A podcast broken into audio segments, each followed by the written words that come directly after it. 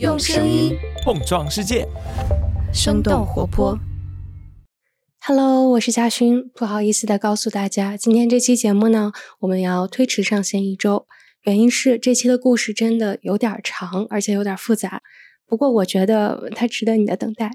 另外还想告诉你，我们在这期节目的呈现形式上呢，也做了一个新的尝试。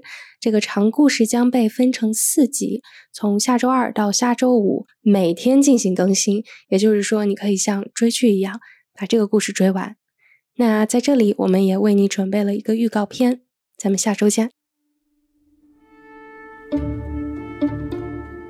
这本是一个没人关注的失踪案，就这种失踪的事情特别多。呃，这些情况我们每一个月都有，但却在一夜之间变成了流量的宠儿。其实流量特别大，尤其是抖音还有微博都会上一些热搜。到了校长和他的女朋友在一起，很离奇，就是说他是一个监控密布的校园内不翼而飞啊，然后再加上一些阴谋论的推波助澜。校长担心事情败露会影响自己的前途和名声。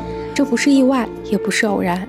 在一个十五岁男孩消失的背后，隐藏着诸多推手，是他们让这件事情变得扑朔迷离、错综复杂，最终演变成了一出永远无法落幕的悲剧。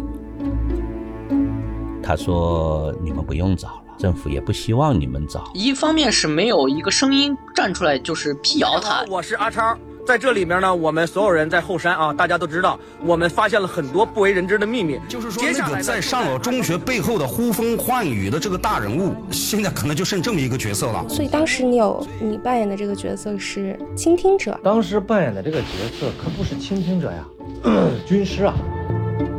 您您是胡星宇的表哥？对对对。嗯，那您发这个视频是为了什么呀？我也不知道啊。您真的认识胡星宇吗？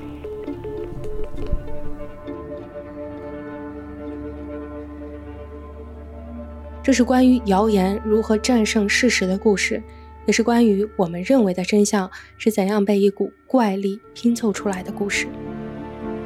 七月二十五号，也就是下周二开始，每天一集，跳进兔子洞将带你重新画出一个少年的死亡之路。